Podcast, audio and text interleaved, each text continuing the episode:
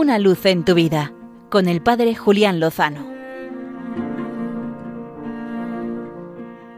Muy buenas amigos de Radio María.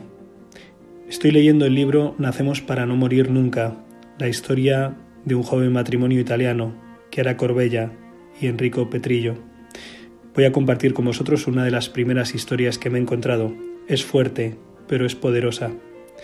Resulta que esta pareja se casó muy joven, no tenían aún 25 años, y al regreso de su viaje de novios estaban en estado de buena esperanza. El problema surgió cuando en la primera ecografía le dijeron a Kiara, que además había acudido sola al médico, que la niña que esperaban tenía anencefalia, es decir, no tenía caja del cráneo. Estaba claro que con este diagnóstico no podía seguir adelante. Pero estaba claro igualmente que María estaba luchando y haciendo todo lo posible por crecer.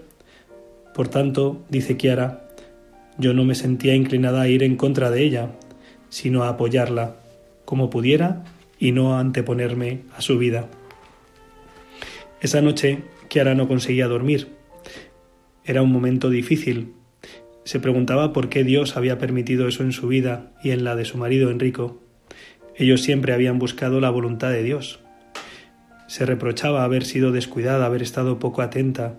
Se culpaba de alguna manera de lo ocurrido. Llevaría el embarazo adelante. Sobre eso no tenía ninguna duda. Pero el médico en la última ecografía la había mirado como si fuese loca cuando le había dicho que seguiría adelante. Y eso le había dolido. Enrico, que había tenido que recibir una operación y por eso no había podido acompañar a su esposa Kiara al médico, aún no sabía que su hija no era viable. Ambos habían compartido voluntariado siendo jóvenes acompañando a niños con discapacidades.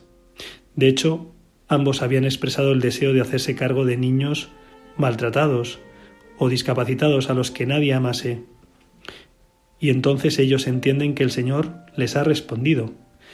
Nos ha encomendado, dice Kiara, una tarea verdaderamente noble. Hacernos cargo de una criatura maravillosa que muchos han desechado, odiado y arrojado al cubo de la basura en un hospital. Por fin, Kiara se encuentra con Enrico y le dice la noticia. Su joven esposo le responde, después de llorar, por supuesto. No te preocupes, Kiara, es nuestra hija. La acompañaremos hasta donde podamos. Para Kiara, ese fue el primer milagro de María Gracia Leticia, que era un auténtico regalo de Dios. Además, esto le permitió a Kiara darse cuenta de que se había casado con el hombre adecuado. Este hombre me ama de verdad, decía, llama el fruto de nuestro amor tanto como lo amo yo, a pesar de las dificultades. El aborto es una aparente solución. Muchos se la propusieron, pero en realidad no es lo que quiere Dios ni lo que propone la Iglesia. La idea de la Iglesia es defender la vida, que es valiosa en sí misma, y el aborto es sólo una aparente alternativa, porque la vida ya existe. ¿Qué puede hacer una mujer en ese estado? Dejar crecer la vida. ¿Cuál es la alternativa que nosotros nos sacamos de la manga, que si tú a ese hijo lo matas ya no existe, pero eso no es verdad. No es una verdadera alternativa, es una mentira. ¿Dónde está la mentira? En que si tú te deshaces de ese hijo, después serás feliz. Pero no es verdad. Ese hijo existe y existirá para siempre.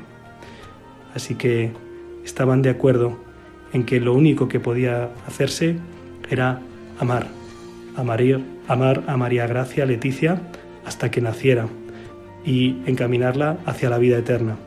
Y eso es precisamente lo que hicieron y por eso pudieron vivir ese drama con un destino y una esperanza de eternidad. Y así el Señor, con su presencia, hizo que lo mejor estuviera por llegar. Una luz en tu vida, con el Padre Julián Lozano.